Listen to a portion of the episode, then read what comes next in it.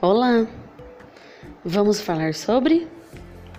Eu sou Karen Sevla e eu voltei.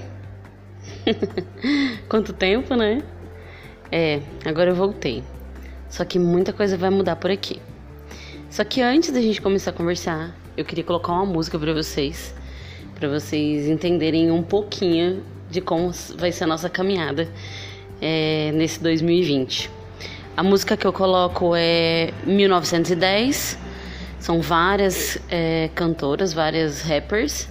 E a parte que eu vou colocar para vocês é da Lorena. A Lorena é uma cantora incrível. Ela tem uma representatividade no rap aí da uma galerinha nova que tá chegando, que é muito legal. Vamos lá?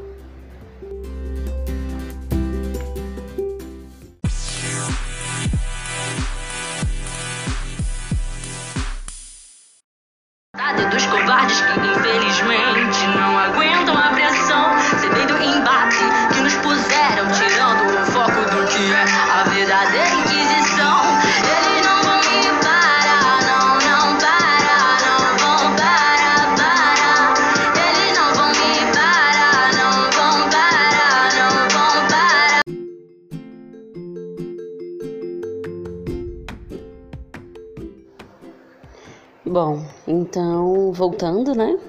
É, eu fiquei um tempo é, com, envolvida com alguns projetos e me descobrindo como pessoa. É isso mesmo, me descobrindo. Nesse processo, eu me descobri como mulher negra e psicóloga que teve uma formação basicamente branca, ou seja, surge a minha vida a psicologia preta, graças ao lindo Lucas Veiga, que me desperta para refletir sobre qual é o tipo de mensagem, qual é o tipo de trabalho que eu venho desenvolvendo. A gente vai falar um pouco mais sobre o Lucas em outros momentos, mas ele vem revolucionar e trazendo a relevância e trazendo cursos e vários, várias oficinas em volta da psicologia preta.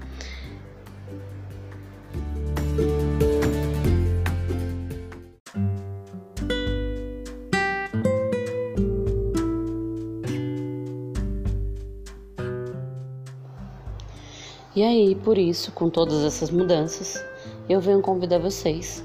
Vamos falar sobre morte e suicídio do meu povo preto? Não vai ter só tragédia, só sofrimento, não.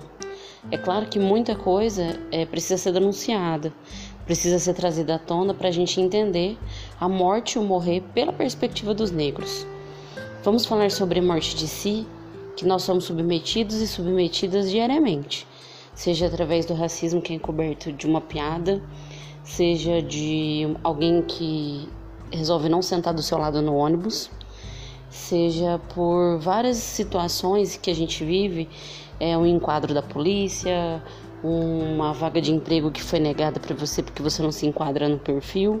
Então, várias coisas que eu vou chamar de morte de si, que vai matando o nosso psicológico, nosso emocional, é, diariamente nessa sociedade que a gente vive. A gente vai falar, é, vamos falar sobre o porquê estar vivo é símbolo de resistência e por que estar vivo é possibilidade de luta por nós e para nós.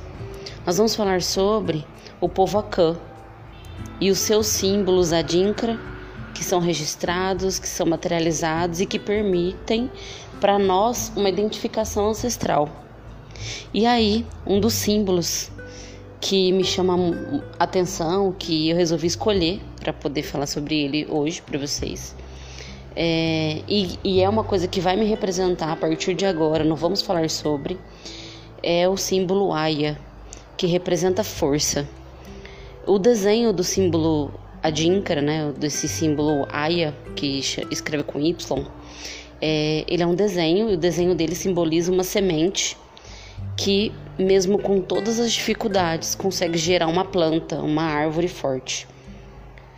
Então, a partir de agora, é, estaremos envoltos dessa fala de ancestralidade e do povo Acã né? Eu vou trazer sempre os símbolos Adinkra, porque é uma coisa que eu me identifiquei, que eu queria passar para vocês se identificarem, buscarem e trazer essa importância da nossa ancestralidade. Mas antes de eu terminar, eu queria colocar para vocês é, uma outra música que também tem a participação da Lorena, é, Poetisas no Topo. Esse é o 2, Poetisas no Topo 2, em que e eu trago a parte da Lorena também. Tá? Vamos curtir aí e depois eu volto para me despedir de vocês. Beijos.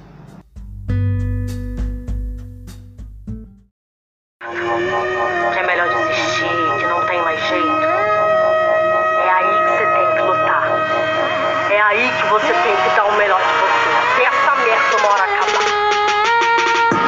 Minha voz não vai se calar até que suas almas se calem. Eu não abro mão da missão enquanto seus tiros matarem. Se eu olho no olho, então me diz quem são os covardes. Paga pra ver. Tô nessa porra aqui até morrer.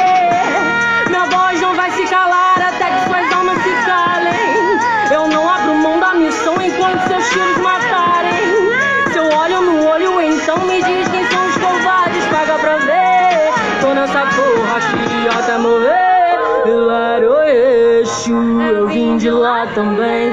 Trazendo amor e a justiça à terra de ninguém.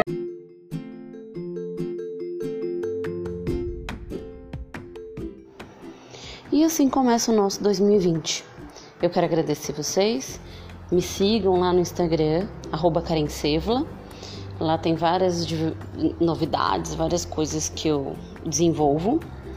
É, e a mensagem que eu vou dizer para vocês, que eu vou trazer sempre é: sejamos todos Aya. Beijo e até o próximo episódio.